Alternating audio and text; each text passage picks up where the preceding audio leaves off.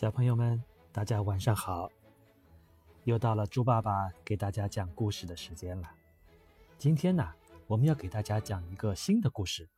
这个故事的名字叫做《吹牛大王历险记》。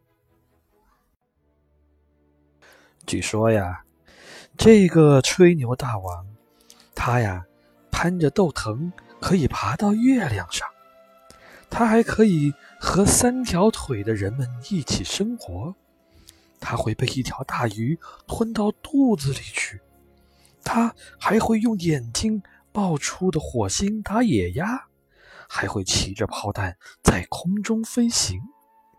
小朋友们，你相信他吗？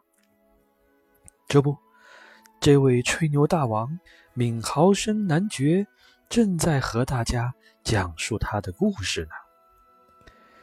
亲爱的朋友们，明豪生男爵拿起一只酒杯，喝了一小口杯中的美酒，心满意足的呼出一口气，把杯子放下后，他看了看四周，微笑着说：“我要开始讲述我的往事了。那时候，我是一个身强力壮的小伙子，勇猛无比。”力大过人，我的故事可以一口气讲上三天三夜，管保叫你们听得目瞪口呆。可他的听众们都当面嘲笑他：“哎呀，你这个闵豪生啊，真是个吹牛大王啊！”可是闵豪生丝毫不理睬他们。有一天，有一位过路人听到一半，便大叫起来。胡说八道！你讲的事情根本不可能发生。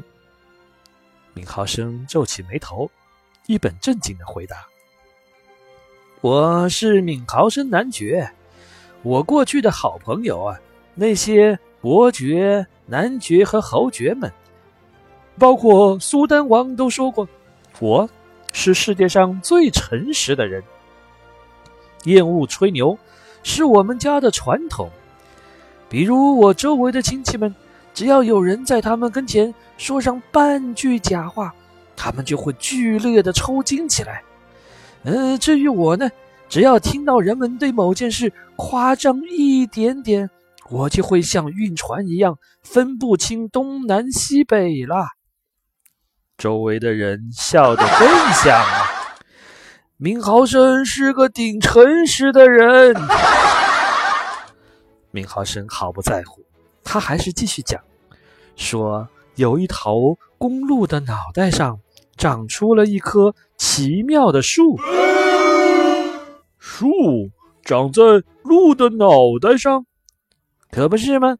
一棵樱桃树就长在一头雄壮美丽的公鹿头上，树上还结着樱桃呢，樱桃甜极了，一咬直淌汁儿。